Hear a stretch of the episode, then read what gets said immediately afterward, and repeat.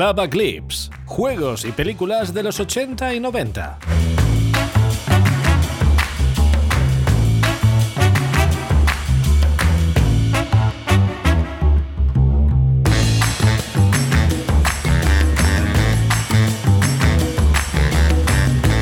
Hola, muy buenas a todos. Esto es Clásicos Básicos Podcast y tengo el gran y enorme honor de presentaros a todos al grandísimo cineasta, diseñador de videojuegos y escritor James Wallstein. Hola James, ¿cómo estás? Muy bien, muchas gracias por haberme invitado.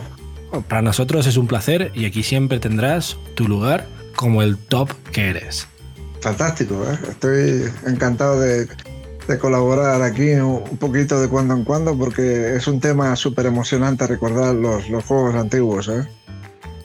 Ah, la verdad es que sí, hay muchísima gente eh, que les, les, gusta los juegos antiguos y la verdad es que ¿quién mejor para hablarnos de juegos y películas de los años 80 y 90 que el gran James? No hay nadie mejor y estamos muy mm. contentos de tenerte aquí. Sí, bueno, yo en los... Eh, 80 pues viví toda la época dorada de las que se llamaban entonces las microcomputadoras. Allí pues yo tenía mi Commodore 64 y que funcionaba con cassette.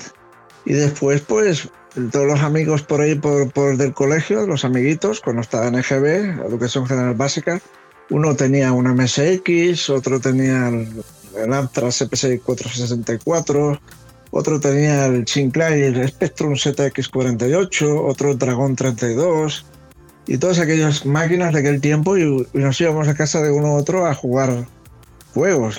Luego la era de los 16 bits, el Atari ST500, el Commodore Amiga, o sea, viví todo aquello. Una de las mejores épocas para vivir, sinceramente, porque eso era el arte hecho videojuego o el arte hecho microcomputadora, que podrías incluso programarte tus propios juegos y que podrían tener una calidad comercial, incluso siendo una o dos personas que estaban programando o diseñando el juego. Fue una de las mejores épocas, eh, sinceramente, para, para, vivir, porque vivías cada novedad como si fuera un salto cuantitativo en el tiempo. Juegos increíbles en aquel tiempo, ¿eh? Sí, la verdad es que sí. Y hoy queremos hablar un poco del Californian Games, o California Games, eh, perdón. Em, y me gustaría saber ¿qué opinas sobre el juego y qué destacarías sobre este juego? Bueno, del California Games, eh, lo que destacaría, bueno, primero yo lo tenía en el Commodore 64 y guardo maravillosos recuerdos de este juego, porque este juego lo interesante es que era multijugador, o sea, lo podías jugar tú solo. Hay distintos, distintos minijuegos en el interior, ¿vale? Que son como deportes que, californianos, entre comillas. Por ejemplo, podías hacer surf y tenía un era como un juego de surf, pero también tenías un juego de, darle a, una pelota en la calle, ¿sabes? Estabas de pie y le dabas con el hombro, la cabeza, las rodillas a una pelota. Luego tenías otro juego que era una pista de esas de, monopatín, que te ibas de un lado para el otro saltando, haciendo piruetas.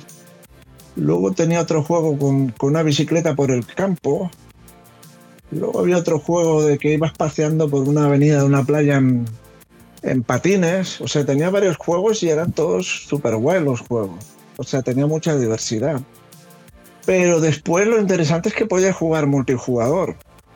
Lo que hacías es que eh, ponías cuantas personas querías y eso era por rondas. Jugabas tú al, al del surf, puntuabas, le pasabas al mando al otro jugaba él en el segundo perfil, puntuaba, el tercer amigo, el cuarto amigo, pasabas al siguiente juego y así sucesivamente.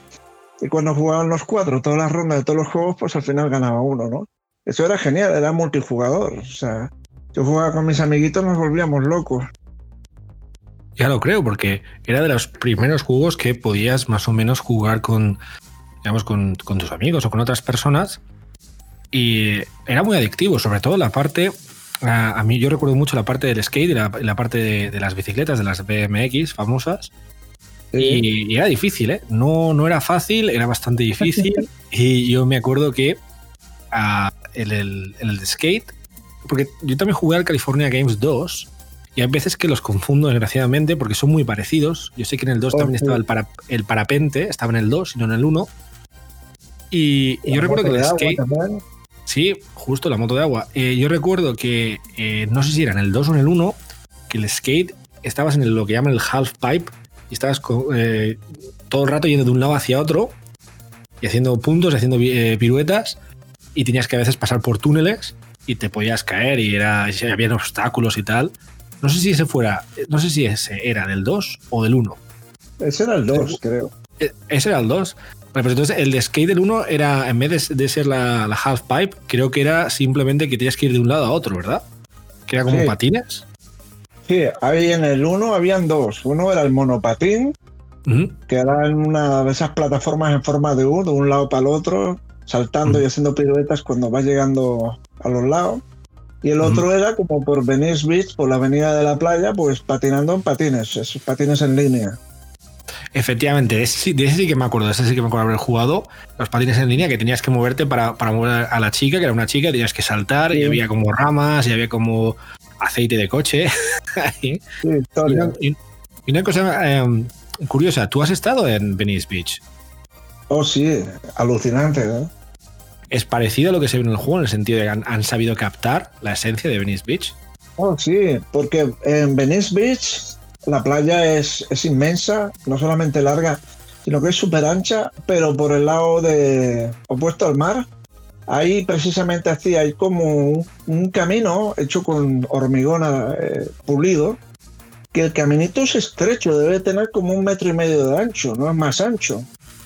Y ahí ese camino corre toda la playa de arriba abajo y ahí vas a ver gente haciendo footing, haciendo skate en línea, eh, en bicicleta, en monopatines, toda la gente para arriba y para abajo, un montón de gente. Y es exactamente como, como en el juego. En el juego proporcionalmente se ve como más ancho. En la vida real sería como la mitad de lo que ves de ancho. Pues es, un dato curioso, ¿eh? gracias. Porque siempre, siempre yo, por desgracia, no, no he ido. Pero vamos, me gustaría mucho ir y pues, en el juego y las películas, ¿no? Se ve, se ve genial y hay mucha gente eh, practicando deporte.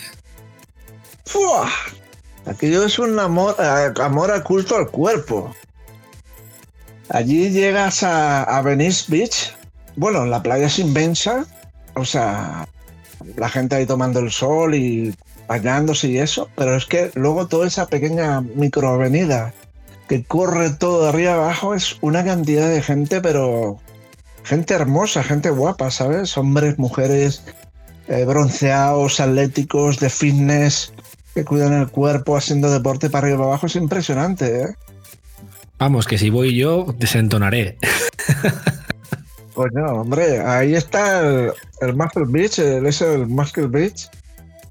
Eh, pero eso está en la parte de arriba, ¿sabes? En lo que es Santa Mónica. Y allí, pues, ahí la gente hace pesas y entrena al aire libre. Y la gente se pone a mirarlos y tal, de la época de Arnold, ¿sabes?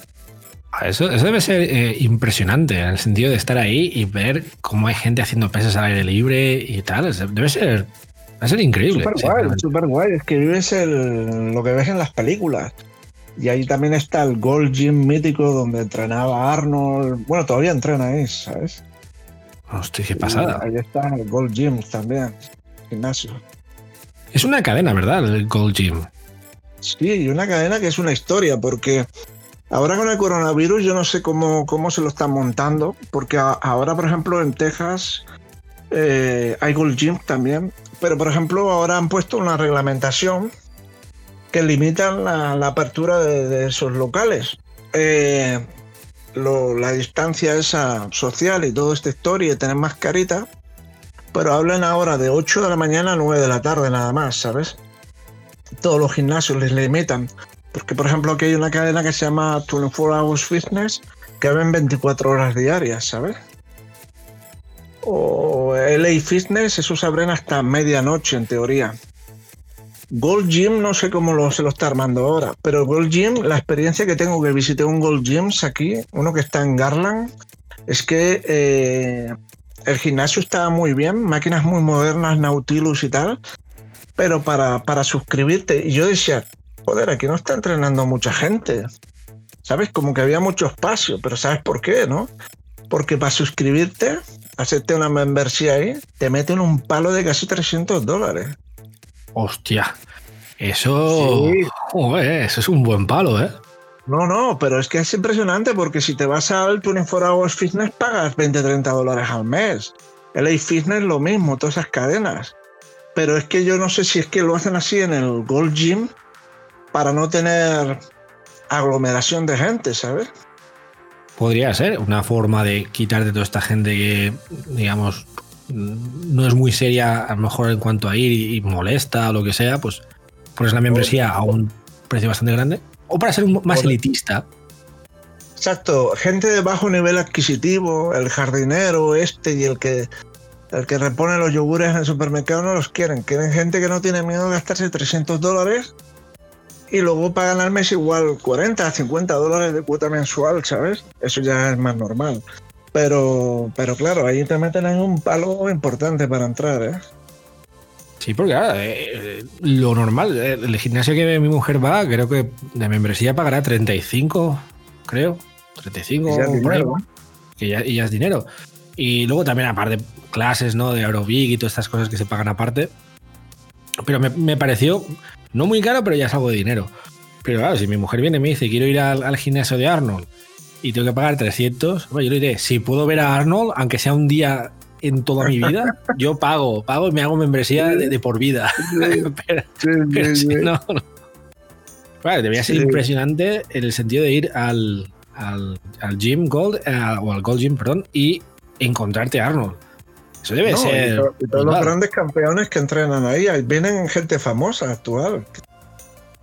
Claro, o sea, debe ser impresionante. Claro. Entonces, ahí, pues, si fuera algo exclusivo, yo entendería que tendrías que pagar hasta 30.000 al mes por entrar, porque es algo súper elitista y exclusivo, pero joder, 300, digamos, de, normal en su cadena. para escribirse. Sí, sí, sí. O sea, que eso es un poco, claro, ahí te quitas pues lo que has dicho, te quitas a la gente que tiene un poder adquisitivo menor. Lo que hay. Claro. Y, es, interesante. Sí, sí. Pues eso está, eso está bien. No sé si en California 2 había algún juego de levantar pesas, eso que no me acuerdo. No, no recuerdo. En el California 2 sí, me acuerdo que había el de surf, el del jet ski, el de skate con lo del half pipe que ibas con por unos túneles también. Eh, el de parapente, te tirabas de parapente, tenías que, eh, que acertar en. porque había una especie de boyas que tenías que aterrizar en ellas, plataforma, tipo plataformas en el, mar. Y ya no recuerdo, eh, no recuerdo más. Yo creo que tenía solo cuatro, cuatro o cinco minijuegos tenía el 2. El que molaba en el surf, si los recuerdos no me traicionan, es que cuando te ibas moviendo dentro de la ola, haciendo el tubo, a veces saltabas por encima de la ola y había una gaviota o un pájaro y le, golpeabas o algo así, creo. sí, sí, sí, sí. Sí que recuerdo algo de eso y te, daban puntos. Exacto, exacto. sí, sí, sí, lo recuerdo. Sí. No, la verdad que California Games 1 y 2 son, son juegos eh, que para la época eran bastante puedes jugar con amigos. O sea, que tampoco, vamos, no podías pedir más. Y me gustaría saber ¿Qué puntuación del 1 al 10 le pones al California Games 1 y al California Games 2? Al 2 realmente no jugué mucho, no sé, no me hizo tanto telín, ¿sabes? Pero al 1 probablemente le hubiera puesto, no sé, un 7, un 8. Hombre, jugué un montón a él, yo me lo pasaba bien, ¿sabes? Molaba mucho una pantalla, no sé si te acuerdas, una pantalla, no sé exactamente para qué era que venía una pantalla dividida como nueve recuadros y venían como marcas. Venía Ocean Pacific, venía Santa Cruz, venía no sé qué, no sé si era para elegir las marcas o los patrocinadores. Un rollo así. Y creo que era para elegir los patrocinadores, sí, creo, que era eso. Cuando... Sí, porque yo la mayoría de veces jugaba eh, en modo práctica eh, porque se me daba muy mal. se me daba muy mal. Y, a mí el que me gustaba pues, era el de skate y el de patines en línea. Y, la verdad que era, era, complicado, ¿eh? Era complicado. Sobre todo, estamos hablando de. Eh, cara, 30 años de ese juego. Yo que sé, ya. Bueno, un chorro de años. Sí, sí, 30 más o menos. Yo creo que son unos tres. Porque es del 80 y. Creo que era del 87, 88. O si no recuerdo mal. Pues, es que pasa el tiempo ya, ya, ya, ya pasa el tiempo ya. es increíble en, esa época, por ejemplo, en el Commodore 64, lo que son 64K de memoria, ¿cómo conseguían meter todo eso? Eh? Artistas. Eh, una de las cosas que em, cuando uno estudia, por ejemplo, informática o algo relacionado con la informática, lo que se da cuenta es que hemos ganado en potencia bruta eh, abismalmente. Es, como, como otro universo. El problema, el gran problema es que hemos empeorado mucho en eh, la performance del código. Eh, hay mucha más gente que programa, y por desgracia yo me incluyo entre ellos, no somos artistas, hacemos bien nuestro trabajo, pero no somos artistas, y ese código que creamos, junto con otros códigos de otras personas, se, hace que todo sea demasiado pesado. Y entonces, con 64K se hacían virguerías que ahora ni se soñarían. Y ahora teniendo 64 eh, billones de veces más, no serías, no serías capaz de hacer, digamos, lo mismo en proporción. No serías capaz. Nadie sería capaz. Hemos perdido en eso, hemos perdido en. Se ha, ganado en potencia bruta, pero se ha perdido, digamos, en, limpieza de código, que algunos. Eh, siguen habiendo artistas, sigue habiendo cosas increíbles, pero ya se ha quedado más para, para la defensa, para las supercorporaciones, ¿sabes? No para productos o juegos al por mayor o para el consumo. Ya todo eso, sinceramente, ya está todo muy controlado. Hay, artistas que en Corea del Norte, en Estados Unidos, en Rusia, hay verdaderos artistas que, es que están siempre ligados, digamos, a la defensa. Se ha, puesto mucho digamos, sea, hay un, un, gran abismo también entre lo que es el, la informática para defensa y grandes corporaciones a lo que es la informática del día a día, informática de consumo. Hay un gran abismo. Pero cuando te refieres a informática de defensa, ¿qué te refieres? ¿A, defensa militar o...? Sí, defensa militar. Me refiero a, ah, al el ejército de los Estados Unidos, por ejemplo, eh, o incluso el ejército norcoreano, pero que está con China, evidentemente, ¿sabes? Digamos, por, lo que trabajo y tal, mm, mm, sé cosas, digamos, escucho cosas, leo cosas y tal, y te das cuenta de que el top del top del top, la élite, está trabajando para el ejército de Estados Unidos, el ejército de China, eh, y son eh, hay una verdadera guerra que se está librando cada día, que no sabemos, que, porque no se ve, pero es brutal, ¿eh? Sea, la cantidad de ataques, ataques son chorras y otros ataques que son ataques que, podrían perfectamente desestabilizar a toda una nación. Entonces, claro, para eso sí que, sí que. Dime, dime. Sí, pero a mí lo que me, no sé qué opinas de esto. A mí lo que me parece.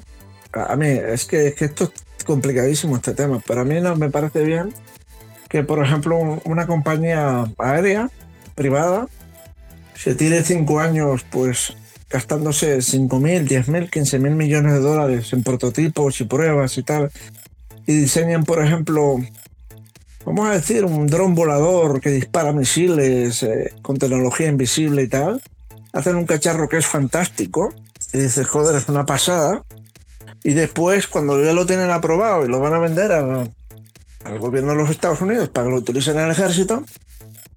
Vienen unos hackers chinos, en un minuto asaltan el sistema y roban toda la información. Y ya que la tienen toda, la pasan a una factoría, le cambian dos tonterías y ya están al día siguiente fabricando los mismos cacharros que Estados Unidos sin haberlo creado ellos, sin haberlo desarrollado y haberse gastado los 11 mil millones de dólares. Eso pasa. Es una, vergüenza. Es, una vergüenza, tienes toda la razón, y eso pasa incluso en la empresa de trabajo. La que no ha pasado veces que se ha creado un dispositivo nuevo y a los 10 segundos, pero es que no te digo 10 días, ¿eh? digo, el mismo santo día que se publica, tienes lo mismo, eh, pero es que lo mismo, prácticamente idéntico, han cambiado mejor dos cosas y el logotipo lo han cambiado y, lo tienes ahí por la mitad del precio o por mm, 20% de lo que cuesta el original. Y es lo mismo, ¿eh? Los clonan. Los clonan. Para mí me parece terrible porque es como lo más terrible la política del gobierno chino de que le vas a pedir reclamaciones o a la justicia internacional y dice, mira, La prueba es que me han asaltado los servidores, me han robado esto y la compañía china esta está haciendo esto. La comunidad internacional no hace nada, el gobierno chino mira para el otro lado, porque es el primero que, que alienta eso y fomenta eso. Totalmente de acuerdo. Y entonces ellos no saben, no contestan, y así queda todo en el aire, y, eso sigue así por meses y por años. Eh, y nadie toma cartas en el asunto, no lo entiendo yo. Pues eh, es que es cierto. Yo, por ejemplo, si te fijas una cosa que, que además es algo público, se puede leer en cualquier um, sitio web que sea fiable. Eh, muchísimos de los aviones comerciales de hoy en día, e incluso cohetes espaciales, utilizan eh, software y procesadores muy antiguos, que sup- supuestamente están desfasados, pero es que hay una cosa que es que son prácticamente virtualmente eh, a prueba de fallos. O sea, siempre puede fallar, pero son sistemas que son tan, tan, tan, tan optimizados que hay una posibilidad entre 3 trillones de que falle. Pues eso está sobre todo en todo lo que sean. eh, en la, NASA utiliza eso. eh, varias empresas de aeronáutica también utilizan cosas parecidas. Y entonces te das cuenta, ostras, tengo, por ejemplo, un 486 es el ordenador de a bordo de la estación espacial, por ejemplo, ¿no? O de, o del más reciente cohete inventado, que debería llevar, no, debería llevar 27.000 núcleos de Xeon, de Intel, no sé qué. No, no, pues lleva un, por ejemplo, por decir algo, ¿eh? No lleva un 486, pero para decir algo que nos entendamos. Pero tiene un 486. Ostras, eso es de hace 30 años. Bueno, pero es que no falla. ¿sabes? Y es por eso que se utiliza. Y para, para lo que son las medidas de, por ejemplo, de presión, de tal, que son datos eh, que son datos muy pequeños, digamos, no, no, no, tienen, no ocupan espacio, pues es que va perfecto, no, no se necesita más. Y es, Pero es, eh, es- es tremendo eso de- del robo de la propiedad intelectual en, en China. Yo no sé si te enteraste de la historia esa, pero eso fue hace pocos años que resulta de que es que es una vergüenza. Me- me- hasta me enfada hablar de eso. Eh, resulta de que eh, servidores, servidores inmensos, eh, lo estaba construyendo una empresa china y no sé si Apple compró compró 3.000, 5.000, 10.000 servidores de esos y Amazon compró otros tantos, una barbaridad de servidores inmensos. Y resulta de que unos ingenieros norteamericanos, ya te puedo pa- pasar si quieres el enlace de, de- de- del artículo, unos ingenieros norteamericanos, eh, pues ma- manteniendo uno de los servidores, empezaron a ver cosas y lo, analizaron a tope, a fondo, y resulta que descubrieron que en una de las placas había una cosa que se supone que no tenía que estar. Y tenía el tamaño de un grano de arroz. Y cuando lo cogen, lo desmontan, lo analizan, resulta de que era un hardware y software que era básicamente una puerta trasera. Que básicamente podían entrar por ahí, metían un código y entraban directamente por los datos como querían. Y resulta que miraron y todos los servidores que tenía Apple y tenía Amazon, todos tenían la misma chingadera. Y era una puerta trasera que desde China entraban y robaban datos, o analizaban datos, etcétera, etcétera. Entonces, Increíble. cuando pidieron explicaciones a las fábricas de China de cómo habían introducido eso, pues nadie sabía. Entonces, eh, por allí hubo hubo gente que fue detenida. Otros dijeron que oficiales del ejército chino llegaron a los jefes de las factorías, a los directores generales, y dijeron: o pones esto o vas a la cárcel o eh, porque tienes que colaborar con el gobierno chino. Y a otros pues les los, los, los sobornaron, ¿sabes? Les dieron dinero, otros los amenazaron y al final todo el mundo metió el granito de arroz. En cada, Yo en servidor. Entonces cu- cuando se descubrió todo, Apple eh, retiró todos los servidores y, Amazon y compró otros que ya no los compra China ya. o como para fiarte, es que eso es todo del gobierno chino. O sea, yo tengo claro que eso no, no está así porque querían robar cuatro datos de, Amazon o de, Apple. Eso está claro que ha sido el gobierno chino para controlar el mundo. Simplemente, pues eso, quieren tener, quieren ganar la, la tercera guerra mundial sin pegar un tiro, ¿no? Entonces, eh, es increíble. o sea, Increíble. Es increíble. Como puede ser que mm, probablemente les enviarían, digamos, el prototipo que comprarían sin eso. Y luego ya, pues cuando enviaron la, remesa, pues evidentemente la enviaron toda con, con, esta, con esta sorpresita, ¿no? Con este grano de arroz que es una puerta trasera. O sea, es que es increíble, es increíble, sinceramente. Súper increíble. James, muchas gracias por estar con nosotros y me gustaría que nos dijeras dónde podemos encontrarte. Bueno, pues eh, básicamente tengo un canal de YouTube, El Mundo de James, que está por ahí con, vídeos, pero no, no le doy mucho el tema ahora porque me pasé a Twitch. En Twitch tengo un canal de, de Twitch, James Wallace en todo junto. Que ahí pues eh, todavía está el canal en construcción, pero ahí voy haciendo de todo y crearé más contenido. Y luego por otro lado, pues estoy escribiendo libros. Ahora publiqué uno en Amazon. Si buscáis el libro se llama Super Pendejo. Es un libro que está muy entretenido, muy divertido, muy interesante, una historia real. Y bueno, ahí iré sacando libros míos, novelas ya creación completamente mía. Ya las iré avisando. Perfecto. Yo he comprado y leído eh, tu libro de Super Pendejo y me ha sorprendido. me ha sorprendido yo lo digo aquí públicamente, has inventado el género de barra de bar, sinceramente lo digo, eh, porque nunca he leído un libro igual. Eh, es muy entretenido, se lee rápido y es que es increíble la historia del, señor Antonio. Es increíble. Yo lo recomiendo mucho a todos nuestros oyentes. Vamos a sortear eh, tu libro estamos haciendo un torneo de Pro Soccer. Que desde aquí, si te apetece participar y echarlo en tu Twitch, nos encantaría vamos, a, vamos a contar con diferentes premios eh, y uno de los premios es eh, tu libro, eh, que seguro que le gustará a todos nuestros oyentes. Y luego también pues, otra serie de premios. Y nada, te esperamos para cuando quieras, esta es tu casa. Ok, muchísimas gracias. Un abrazo.